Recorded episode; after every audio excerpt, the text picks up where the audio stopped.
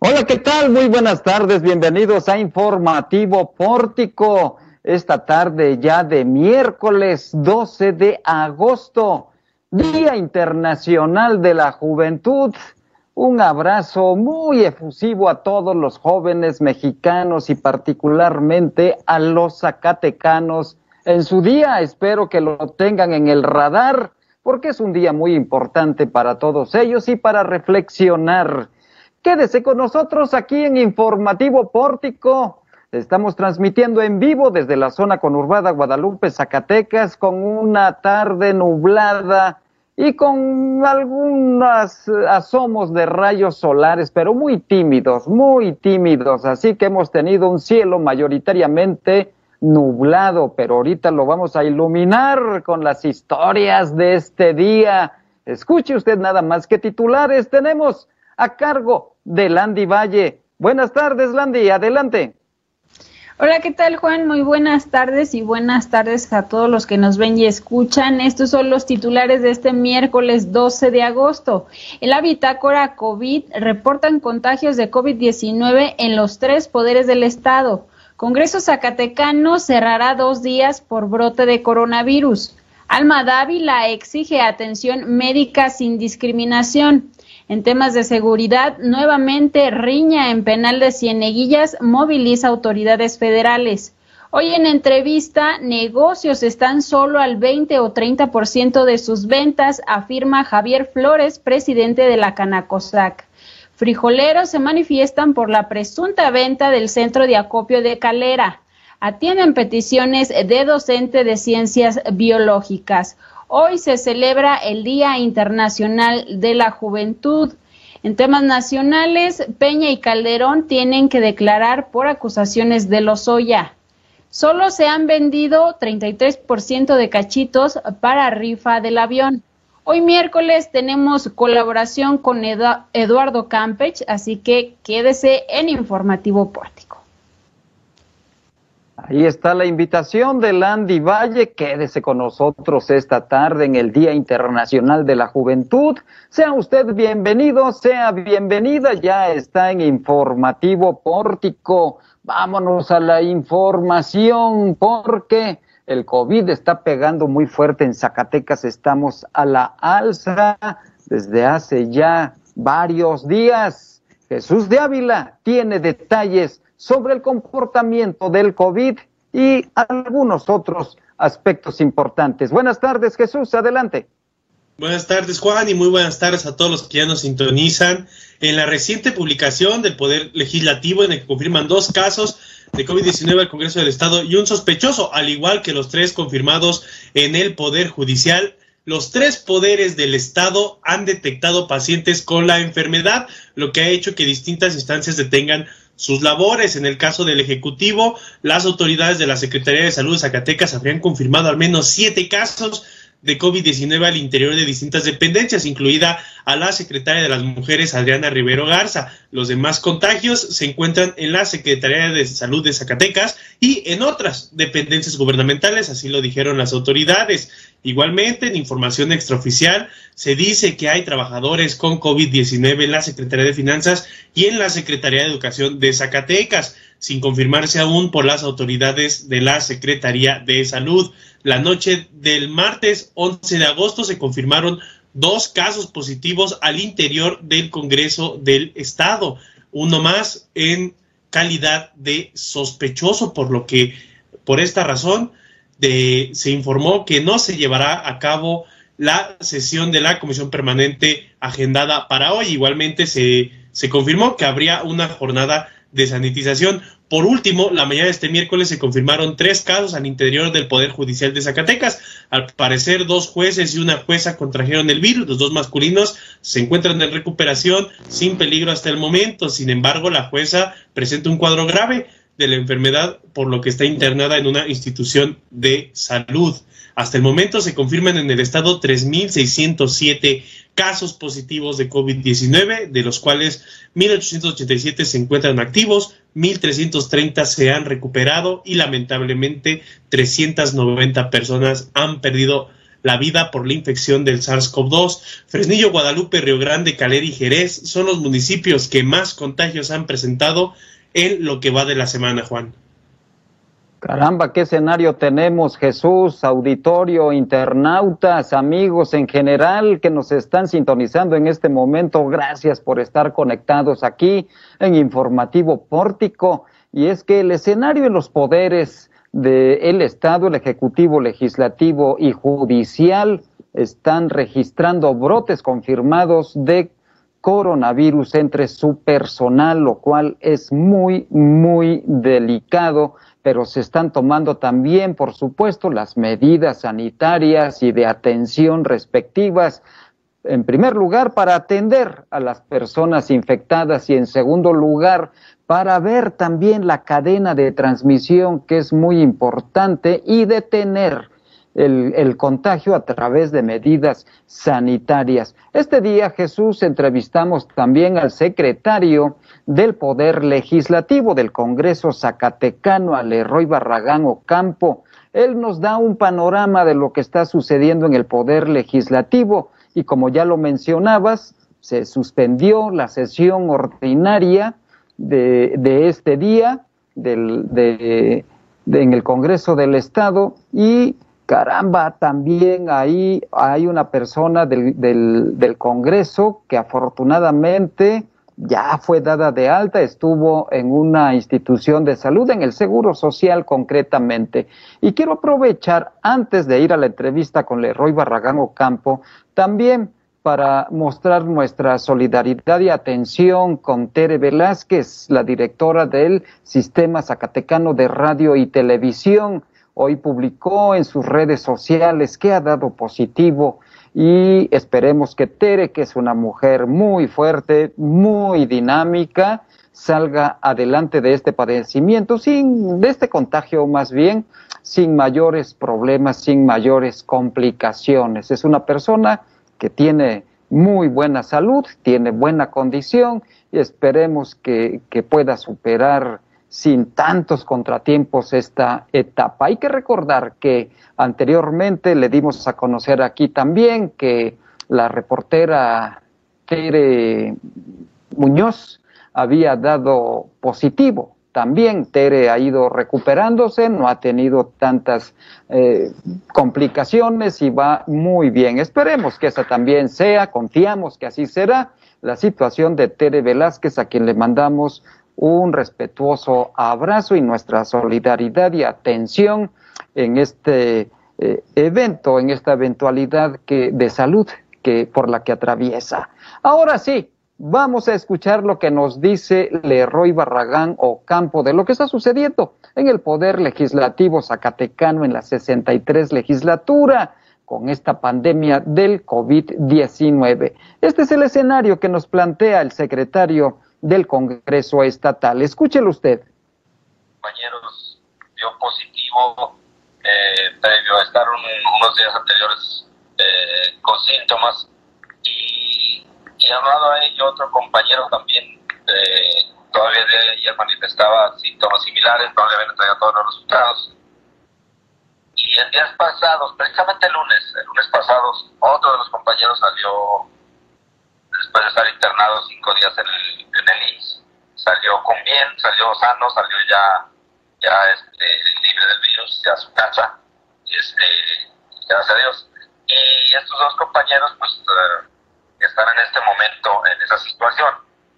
Y una vez que hablamos con el secretario de los Servicios de Salud del Estado, el doctor Reña, pues uh, nos ha indicado los protocolos a seguir. Y es precisamente sanitizar inmediatamente todas las áreas eh, eh, comunes y de vehículos que se encuentran en este edificio, que es un edificio pues ya de muchos años y totalmente cerrado, que no tiene ninguna ventilación, y hacinados, incluso que estamos allí en, esa, en esas áreas comunes.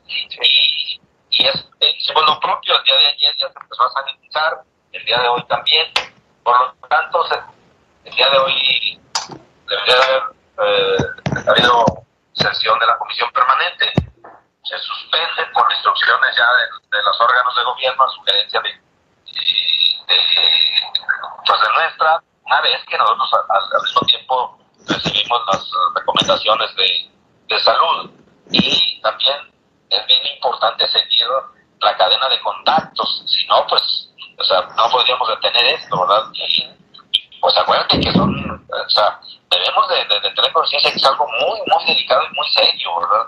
Y, y entonces, por eso fue que, que, se suspendieron las labores y hoy no, no asiste nadie al edificio, hoy están sanitizando nosotros estamos haciendo lo propio para comentarles a los compañeros a los que consideremos que deben aislarse. Esto, desde luego, muy atendiendo muy de cerca las, las recomendaciones y protocolos que nos da los servicios de salud del Estado. Entonces, eso fue lo que sucedió. Esperemos que, solamente sean estos dos compañeros. estamos en contacto con ellos. ¿Son jóvenes? Sí, son relativamente jóvenes. Este, no están tan, tan graves. El otro compañero que acaba de salir del Seguro Social no ocupó el ventilador, solamente estuvo ahí con oxígeno unos 3, 4 días, ya salió. Entonces, eh, pues afortunadamente así están eh, los compañeros. ¿no? A este momento no hay gravedad. ¿De qué área son, de qué área son, Roy? Bueno, ahí sí, bueno, quisiéramos guardar la secrecía por, por, recomendación también de los propios servicios de salud, ¿verdad? Para eh, pues proteger a las familias de los propios compañeros, ¿verdad? Porque ya ves cómo se generan cosas alrededor de esto, ¿no? Lamentablemente, desde luego, ¿no? No, pues nada más la, la área de trabajo en la que está, si es, si es este, contabilidad o si es apoyo parlamentario o de alguna otra área. Pues son las áreas que están, es que todos estamos juntos. Si te, te acuerdas ahí les dice, pues estamos todos, la contabilidad está, la Secretaría General y está eh, principalmente y, y la, los servicios eh, administrativos, ¿quién no está ahí? Este, los... Uh, ¿Los asesores no están ahí? No, pues ellos están en cada uno de los cubículos, a veces bajan al pleno, ¿verdad? Pero, pues todo lo que está alrededor del pleno estamos nosotros. Sí. Todos. Entonces, por eso es que nosotros queremos ser bien, bien con mucho cuidado en la cadena de contactos, ¿verdad? Imagínate un compañero, pues, se ofrece algo, va al quinto piso, que también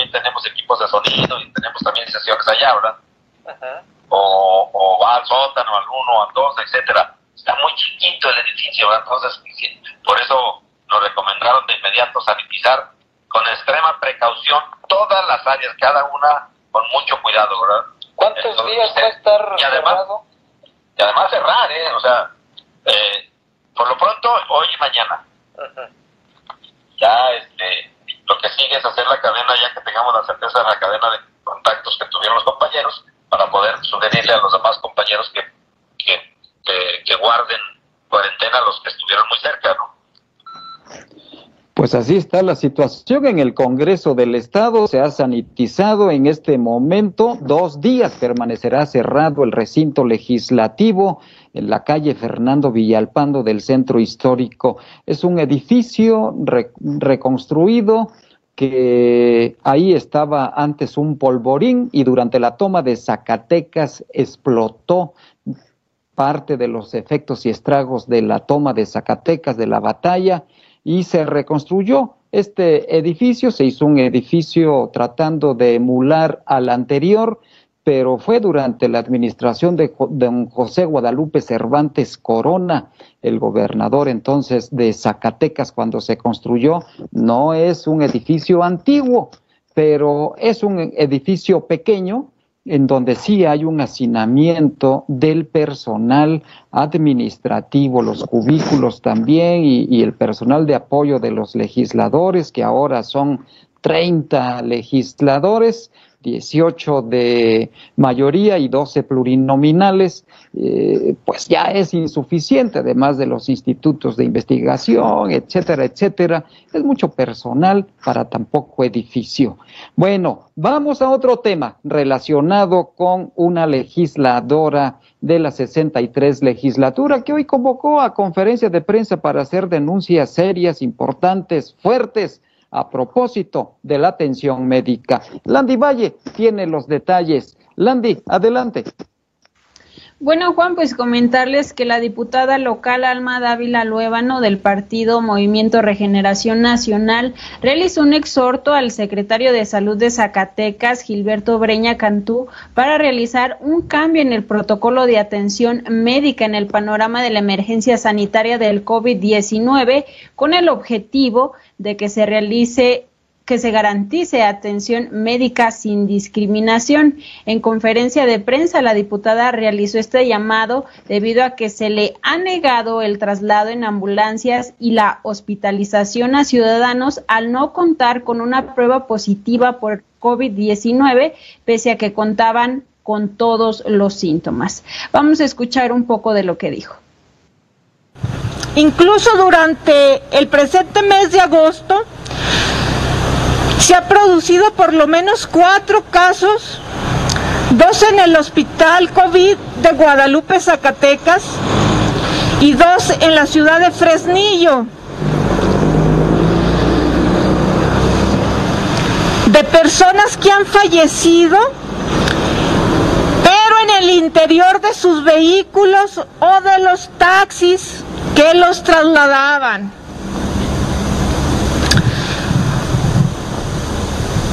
Porque les fue negado el acceso rápido e inmediato al hospital y también el traslado en las propias ambulancias especiales donde van paramédicos calificados. El llamado es a que se anteponga el principio universal y la preservación de la vida, cumpliendo a cabalidad con el juramento hipocrático y alejarse de las posturas darwinianas, inhumanas y egoístas. La semana pasada, el doctor Gilberto Breña Cantú, secretario de Salud de Zacatecas, negó el servicio de una ambulancia que expresamente se le solicitó para un paciente grave que se encontraba en su domicilio con todos los síntomas de COVID. Con el argumento absurdo de que no se trasladaría porque no tenía el resultado del estudio positivo a COVID. Y todavía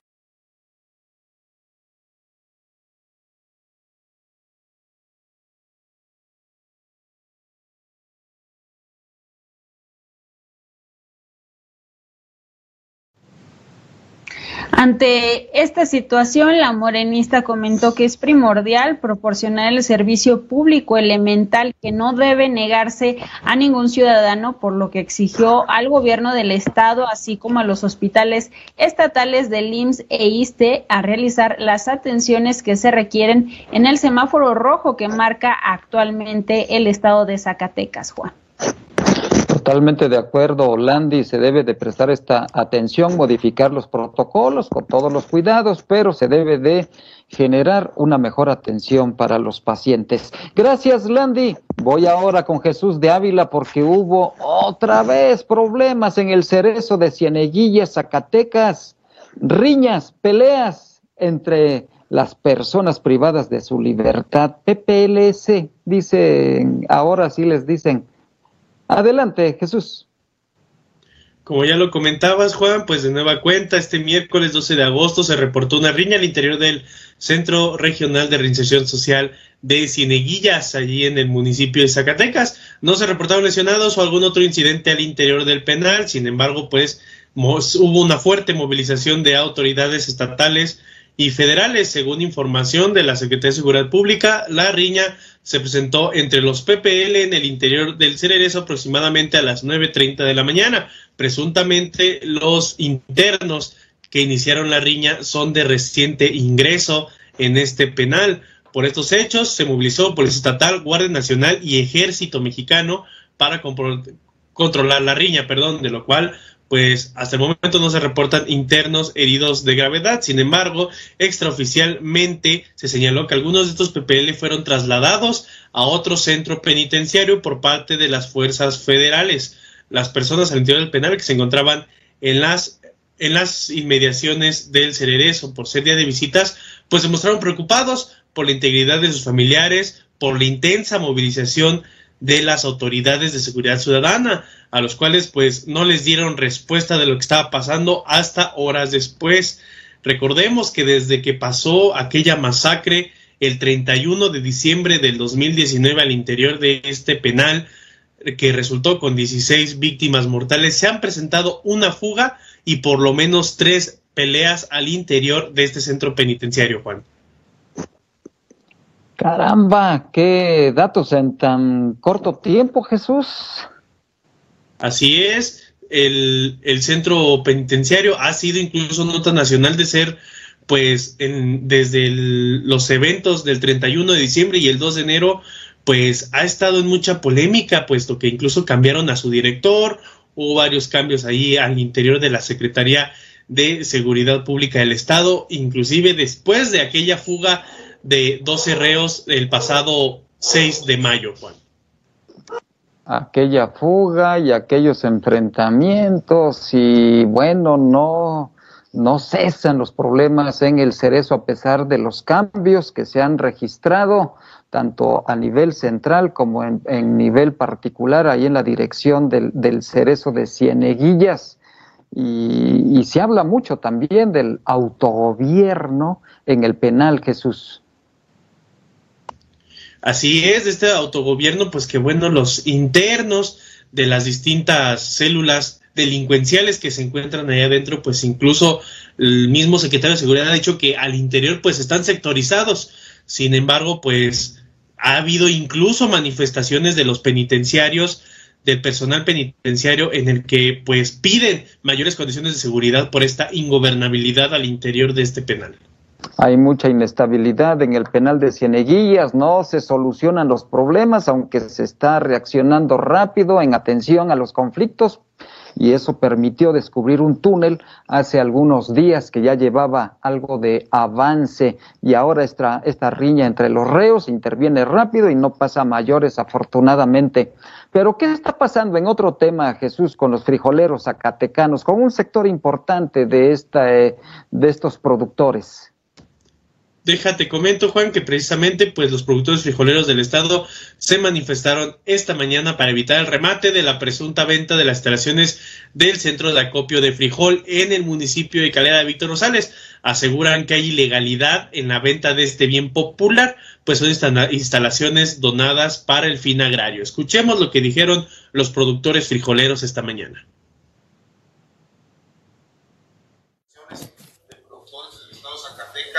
Es un reclamo hacia el Estado porque indebidamente eh, quieren ajenar un bien. Eh, no hay transparencia, no nos avisan, no nos toman en cuenta y esa es una de las causas y los motivos por los cuales el campo zacatecano se encuentra rezagado. Eh, pedimos que se haga justicia y que se tome en cuenta a los productores porque es claro que esta planta de beneficio no se le ha dado el uso que se requiere porque las personas que la han administrado desconocen completamente de su función. Son personas que se dedican nada más a lucrar y a percibir salarios y no el de ver los valores que pueden eh, generar en la causa de la producción de los productores. Los productores frijoleros aseguran que este problema viene desde el 2014 en la administración de Miguel Alonso Reyes, quien quería vender por primera vez este predio de, de, las bodegas que se encuentran en este lugar por 11 millones de pesos a la familia dueña de una empresa de pisos y cerámicos que se encuentran ahí en Calera de Víctor Rosales estas acusaciones. Dicen que, pues bueno, se han manifestado, han cerrado carreteras, inclusive han llegado a instancias federales, a la Fiscalía General de Justicia del Estado de Zacatecas, pero nadie hace nada, como dicen comúnmente. Y bueno, para, para más información sobre pues problemas sociales que se están generando en Zacatecas, mi compañera Landy tiene información. Gracias, Jesús. Bueno, pues luego de que Jesús Adrián López, docente de Ciencias Biológicas de la Universidad Autónoma de Zacatecas, tomara las instalaciones del campus GUA siglo XXI esta mañana, fue atendido por el rector Antonio Guzmán Fernández con el objetivo de resolver las peticiones que el maestro dio a conocer desde el pasado lunes. Entre estas, explicó, se resolverá el adeudo que tenía de 10 horas del semestre pasado para el 15 de agosto, además de la revisión del proyecto de programa de fortalecimiento a la excelencia educativa y el proceso de selección de optativas. Respecto al acoso laboral que Jesús Adrián señaló por parte de la directora de la unidad académica que elabora, comentó que no fue hablado con el rector directamente, sin embargo, precisó que no es ajeno a la situación.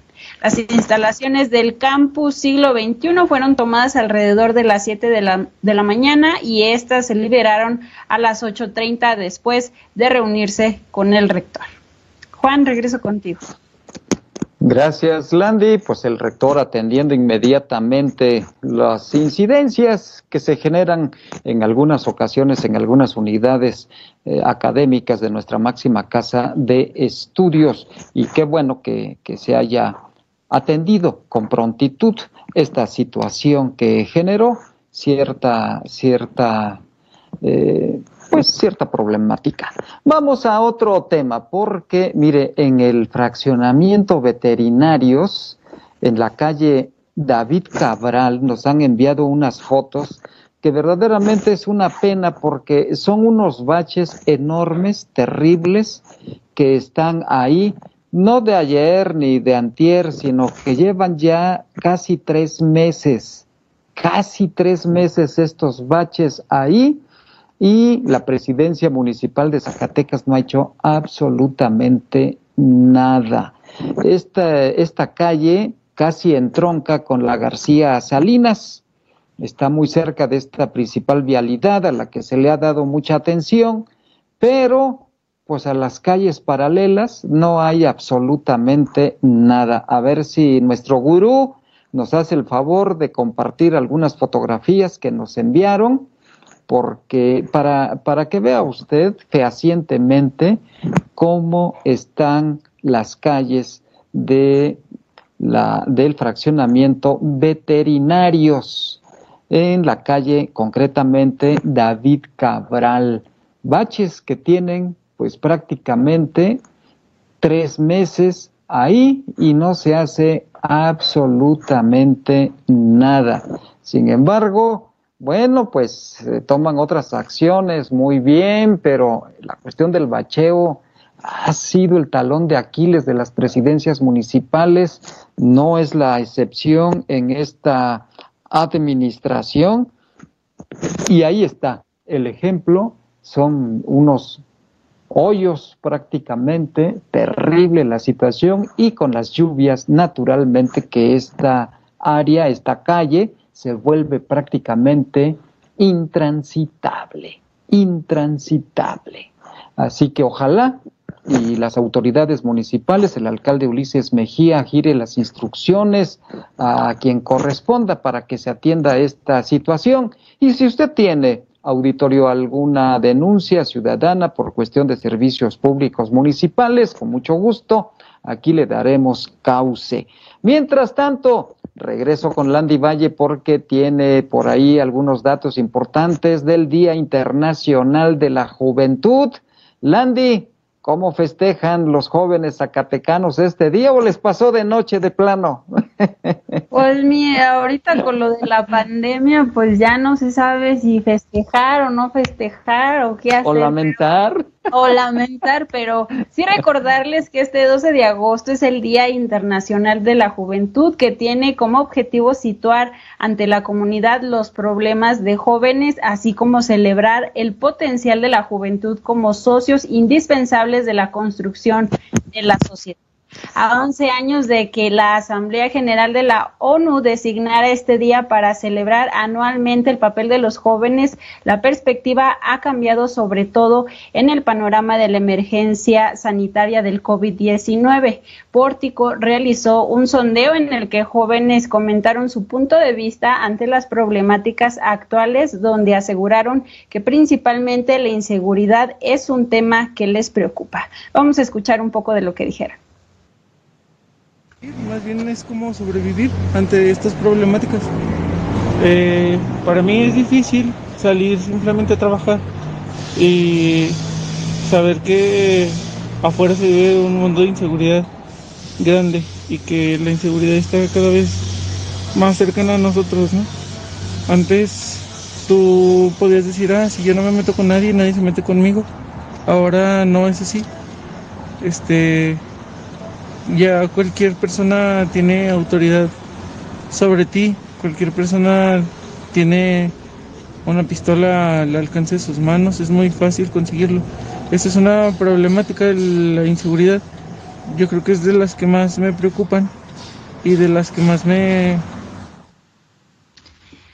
este año, el secretario general de las Naciones Unidas comentó que la pandemia del COVID-19 ha trastornado la vida y las aspiraciones de los jóvenes, aumentando sus vulnerabilidades. Sin embargo, aseguró que estos tienen una gran capacidad de recuperación, creatividad y compromiso. Vamos a escuchar otro de los comentarios que nos compartieron los jóvenes zacatecanos. Jóvenes son, ahora sí que como dicen, el futuro de México. Pero es por lo mismo, ¿no? Yo creo que la población que está manteniendo la economía o sacando la economía a flote, ahorita sí es un sector, es el sector joven de la población. Porque las personas adultas, las personas que tienen complicaciones de salud, que no quiero decir que porque seas joven no, lo, no los tengas, pero sabemos que las personas adultas tienen más complicaciones aún. Entonces yo creo que ellas, este sector, el sector joven, es el que está sacando a la población adelante, la economía adelante, la está sacando a flote. Y otra de las voces jóvenes que también nos compartieron su opinión respecto a la situación, a las problemáticas que se están viviendo en este Día Internacional de la Juventud fue Gael, que nos compartió un video, ya ahora con, con esto de que no podemos tener contacto con la sociedad por estos días, nos compartió su, su opinión a través de un video que me gustaría compartirles. Posterior a la invitación que se me hizo para apoyar el sondeo referente al Día Internacional de la Juventud, estas son mis respuestas. ¿Cómo vives tu presente ante las polémicas sociales actuales? Bueno, yo tomaría como ejemplo la contaminación porque la contaminación se ha vuelto un problema tanto social como de salud, en especial en la Ciudad de México. Así que yo opino que la contaminación eh, pues nos afecta a todos por igual. Pero en lo personal, eh, los problemas sociales como la corrupción, la pobreza, la delincuencia, el tabaquismo, la drogadicción, etcétera, no me afectan a mí en ningún momento, pero sí a, pero sí a otras personas. ¿Ves amenazante tu presente y tu futuro? Pues no, porque si seguimos las medidas de seguridad y la sana distancia podremos seguir adelante a esta pandemia. ¿Cómo vives el tema de la pandemia y la economía? Nuevamente, el tema de la pandemia no me preocupa mucho si, es que seguimos las medidas de seguridad. ¿Qué tan importantes son los jóvenes en la sociedad y por qué? Bueno, en mi opinión los jóvenes son muy importantes en la sociedad porque ellos serán los futuros ciudadanos y los futuros trabajadores de las ciudades. Bueno, ahí está la opinión de los jóvenes en este 12 de agosto, Día Internacional de la Juventud, Juan. Interesante, sin duda, cómo se toma esta fecha para la reflexión, el análisis y el debate. En España, por ejemplo, 27 organizaciones de jóvenes españoles han generado un espacio para elaborar un plan de trabajo debates y colaboración para que la juventud española entre en un debate del que se sienten fuera de cómo será el futuro post-COVID. Y aquí en México, pues no veo yo que haya alguna iniciativa de esta índole. Allá se están contemplando tres aspectos que son importantes para la juventud española, la sostenibilidad, el empleo y la democracia. Y aquí en México, ¿qué pasa con los jóvenes además de las becas? ¿Qué sucede? Parece que esta juventud está anonadada, está muy pasiva y muy controlada con sus becas pero hay más temas que son importantes y que se deben de atender y que se deben debatir entre los jóvenes porque el futuro post-COVID nos va a alcanzar o les va a alcanzar, mejor dicho. Yo ya estoy fuera de ese segmento poblacional, pero ellos deben de entrar en este debate, por supuesto, y tener iniciativas. Y para eso sirven estas fechas, Landy, para reflexionar, analizar y debatir. Así es, Juan, pues esperemos que pues nos caiga el 20 a muchos, como dicen por ahí, de cuestionarnos y trabajar para pues construir una mejor sociedad, ¿no? Exactamente, así es, Landy, muchas gracias. Voy ahora con Araceli Martínez, que ya quiere informarnos de este pleito entre Calderón y AMLO, pero también qué está pasando con los Soya. Hay revelaciones interesantes. Araceli, adelante, buenas tardes. Hola amigos de Pórtico MX, muy buenas tardes equipo. Juan, la información del momento y sobre todo lo que dice también el presidente Andrés Manuel López Obrador quien afirmó que los presidentes Felipe Calderón y Enrique Peña Nieto deben presentarse a declarar ante las acusaciones hechas por Emilio Lozoya, el exdirector de Pemex, quien es acusado de corrupción. López Obrador reiteró que está en contra de que se juzgue a los exmandatarios a menos de que se realice una consulta popular. Vamos a ver lo que pasó esta mañana en la conferencia de prensa. Quedar claro es que esta denuncia que presenta el señor Lozoya y lleva a conocer ayer el fiscal Alejandro Germanero, eh, implica que eh, sean llamados a comparecer, que declaren los dos expresidentes, entre otros servidores públicos. O sea, tiene que declarar el expresidente Calderón, el expresidente Peña, el diputado al que hacen mención, los senadores, todos los mencionados, bueno, el que estaba de secretario de Hacienda, Videgaray, este, todos tienen que declarar.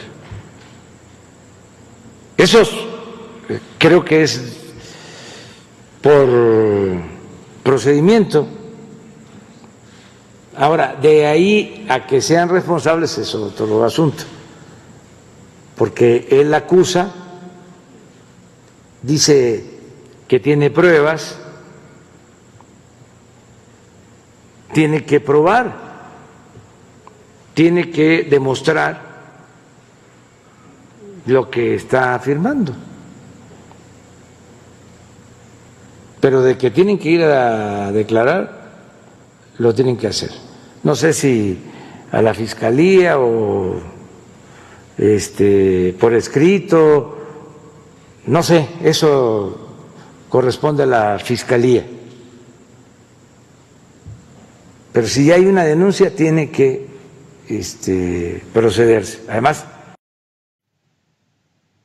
Agregó que su intención es que sea estigmatizada la corrupción para que nadie se atreva en un futuro a tener comportamientos deshonestos, que sean mal vistos los corruptos porque el peor de los males es que no se pierda la respetabilidad, es lo que dijo. Bueno, hay que recordar que esta que la declaración de los Lozoya donde reconoce la distribución de sobornos por unos 100 millones de pesotes, los cuales se obtuvieron del conglomerado brasileño para apoyar a la campaña presidencial de Enrique Peña Nieto en 2012.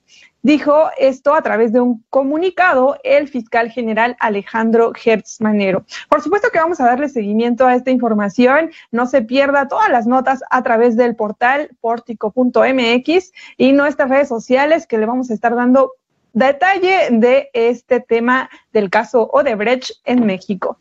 Y sobre otro tema también de la conferencia matutina es que a poco más de un mes, casi nos falta ya poquito para que sea 15 de septiembre, y los boletos del avión no se venden, al menos se han vendido 2 millones 24 mil cachitos, lo que equivale al 33%, por lo que el gobierno federal ya tiene un plan B en caso de que no se agoten. Estos se venderán, o no, así, se entregarán al INSABI, es decir, al sector salud, así lo indicó Ernesto Prieto, director de la Lotería Nacional, durante la conferencia de prensa. Ah, hay que recordar, bueno, que Andrés Manuel eh, recordó que, se que el avión presidencial Benito Juárez se encuentra en el hangar, en el hangar y bueno, está en venta. El sorteo se llevará a cabo, o bueno, se espera que se lleve a cabo el 15 de septiembre de este año a las 4 de la tarde con 25 niños gritones participantes y serán 100 premios de 20 millones de pesos. Pero pues no se vende, Juan. No, pues ¿quién va a comprar? Uno, no hay rifa, no hay avión. Dos, no hay dinero, que es lo más importante. Tres, los empresarios que fueron a comer tamales de, de, no, de no sé qué, pues se echaron Cuando les pasaron la charola. No han comprado. También, pues el presidente no ha apoyado a las empresas. ¿De dónde sacan dinero? Entonces ahí está, esa es una realidad. Araceli, eh, ¿hay más información, Araceli? Hasta el momento es todo. Regreso mañana. bueno, gracias Araceli. Mientras tanto, yo voy a otro tema que tenemos pendiente con usted y es que las papelerías a nivel nacional están atravesando por una situación muy difícil, muy complicada. La falta de ventas, la caída de ventas. Y esto por el efecto de la pandemia en el sector educativo y cómo ha cambiado el escenario. Se ha vuelto más virtual que presencial. Presencial esta Perdón, pero presencial hasta este momento, pues no, ¿verdad? No se puede y no se debe. Sin embargo, aquí en Zacatecas hemos buscado datos con las papelerías, no hemos obtenido información, buscamos al presidente de la Cámara Nacional de Comercio de Zacatecas, la Canacosac, a Javier Flores, y tampoco tiene en este momento datos sobre el efecto de la pandemia en las finanzas de las papelerías. Sé, porque hay conocidos de que atraviesan por una situación muy difícil, muy difícil. Sin embargo, el comportamiento en el comercio zacatecano en general está generando ventas solamente de entre el 20 y el 30% en comparación con el 2019. Esto es lo que dice el presidente de la Canacosac, Javier Flores. Escúchelo usted. igual que todo el, de todos los giros, está muy difícil la situación para todos, con pocas ventas, no estamos preparados para esta situación, ni con ahorros, ni con eh, créditos pagados, ni nada de eso. Todos, todos teníamos compromisos con proveedores, con, bancos y todo, entonces al cerrar los comercios pues agravó la situación. Y ahorita que están abiertos, no se recuperó la venta al 100%, muchos negocios están al 20, al 30% de sus ventas que venían realizando el año pasado. Entonces, es un año atípico completamente. ¿Cuáles son los giros que están más castigados por la situación financiera? Ahorita todos, sin excepción. La Cámara de Comercio tiene 320 giros diferentes afiliados. Todos están pasando por la misma situación de crisis. ¿Especialmente cuáles, presidente? Pues imagínese usted hay desde eh, comercio de hostelería, cervecería, restaurantes, hay hoteles, cines, hay abarrotes, de todo, o sea, no, no es exclusivo de una sola, un solo giro o una sola actividad. Entonces las ventas han caído aproximadamente un 20% en relación al, al año pasado. No, usted, usted menciona el 20%, pero yo le digo que hay giros en los cuales han bajado hasta el 70%, pero dependiendo tenemos que ir por giro por giro. Pero así al sacar una cifra que todos bajaron 50%, yo no me atrevería a eso porque son diferentes giros, diferentes circunstancias. En el caso de las pizzerías, ellos tienen mantenido sus ventas porque ya estaban preparados para la entrega a domicilio, ya estaban preparados para esta nueva forma de trabajar los restaurantes, cosa que no lo tenían uno de carne. Entonces, son cosas que nos han comentado nuestros afiliados. Algunos tienen un poquito más trabajo, como en el caso de las pizzerías, pero no todos. Seguimos más nosotros 319 estamos batallando. ¿Ha habido algún programa del gobierno federal o estatal para apoyar al comercio zacatecano? El gobierno federal sacó un programa a través del Seguro Social de 25 mil pesos. Y fue todo lo que se, se otorgó a nivel nacional. Y el gobierno estatal sacó apoyos para los comerciantes formales e informales de 4 o 6 mil pesos hasta 8 mil pesos, pero es todo lo que ha salido. Y hasta el momento es todo lo que han otorgado. ¿Cuántos han recibido ese beneficio? Me gustaría tener la cifra, pero muchos se quejan de que no lo han recibido. Muchos eh, no, no tienen nada, reciben una parte, pues dos partes.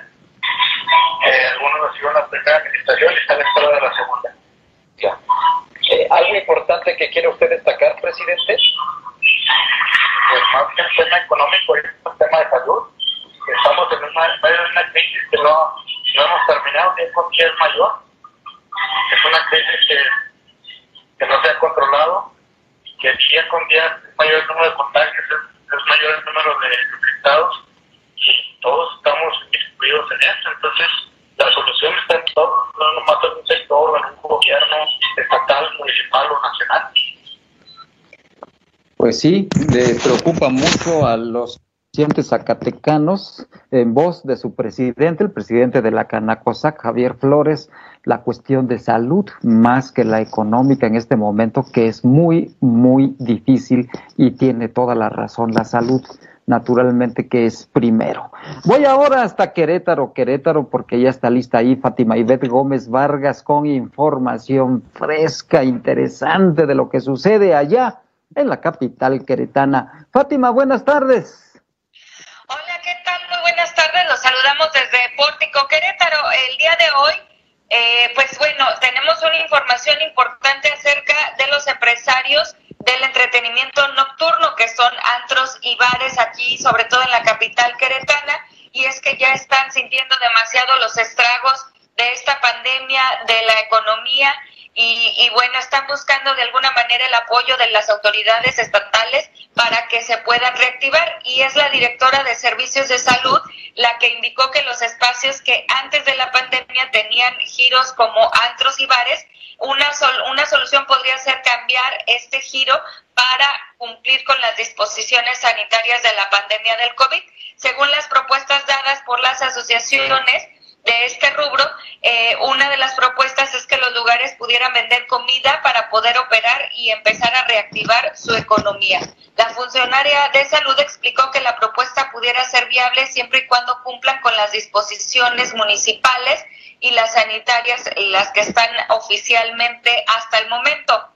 Y eh, pues eh, por otro lado, uno de los datos que dio el presidente de la Asociación de Antros y Bares aquí en, en Querétaro, eh, de los 300 agremiados que ellos tienen, con son 50 de ellos que ya no reabrirán por la crisis económica.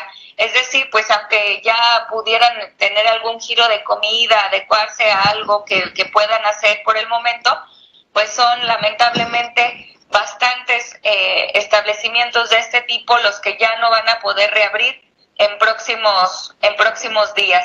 Y pues bueno esto es un tema preocupante porque el comercio hoy estuvimos también con el presidente de la Canaco aquí en Querétaro eh, pues sí es un tema urgente para este gremio. Querétaro era una ciudad donde la vida nocturna había mucha, eh, hay muchos estudiantes aquí en Querétaro y pues sí, hay que buscar las opciones, no será fácil, muchos de ellos no pueden adecuar simplemente sus, sus establecimientos y empezar a, convertirse más en restaurantes, pero pues vamos a ver qué se va a poder hacer en las próximas semanas. Caramba, qué difícil, qué retador, Fátima. Gracias, Fátima, buenas tardes.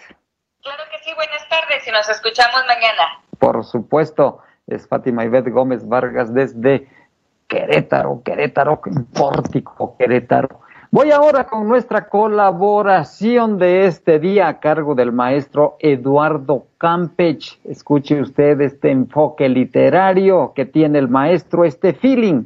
Escúchelo. Un buey, un monito y un ojo para escribir. ¿Qué tienen en común un buey, un ser humano y un ojo? Mejor aún, ¿Cuál es la relación entre estas tres cosas y las letras vocales? Pues nada más y nada menos que las primeras son el origen de las segundas. Veamos. Dibuje usted una letra A mayúscula. Ahora vuelva a dibujar esa misma letra pero invertida, es decir, con el ángulo hacia abajo. Vuelva a dibujar esta última figura, pero cambie el triángulo por un círculo. Como resultado, tendrá la representación de un buey, mismo trazo que hacían los antiguos egipcios. Los fenicios tomaron la forma, pero giraron el vértice hacia la derecha, como si fuera la punta de una flecha que indica esa dirección, o con mayor imaginación, un altavoz. En esta última lengua, dicho rumiante era llamado Aleph, igual que la letra e igual que el cuento de Jorge Luis Borges. La letra Aleph era muy parecida a la que hoy conocemos como N. Aquel segundo trazo que usted realizó se fue estilizando. La letra E tiene una historia similar.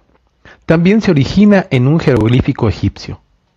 ¿Recuerda cómo es su dibujo cuando se le pide represente a un ser humano con palitos y bolitas? ¿O cómo lo traza una mano infantil? Pues la civilización del Nilo lo hizo igual solo que la posición de los brazos era elevada al sol. Los fenicios le dieron estilo a las líneas que representan las extremidades hasta obtener la E mayúscula que usamos. Para no perder la costumbre, nuevamente los fenicios usaron un signo egipcio, el cual representaba a un ojo, y también, tras sufrir algunas modificaciones, generaron la redondez de la letra O. Entonces era llamada Allín por los hebreos, algo parecida a una Y. Allín significa ojo. Como dato curioso, la letra O es la que tiene mayor número de palabras en el diccionario que empiezan con ella. Las letras I y U, aunque usted no lo crea, llegaron a causar grandes dolores de cabeza y confusiones debido a que su trazo era muy similar, también su pronunciación, y eso fue durante muchos siglos, hasta que en la Edad Media un retórico, humanista y lógico francés, Pierre de la Rona, o Pedro de los Ramos para los cuates, adicionó un puntito en la parte superior de la I, para darles autonomía fonética y visual. Óscar de la Borbolla publicó un libro cuyo título, Las vocales malditas, brinda un panorama general del contenido. Son cinco cuentos. Cada uno utiliza palabras con una sola vocal. De esta manera podemos leer Cantata a Satanás, El huésped rebelde, Mimi sin bikini, Los locos somos otro cosmos y Un gurú vudú. Soy Eduardo Campech Miranda, les espero en la próxima entrega de Campechaneando Lecturas. Hasta la próxima.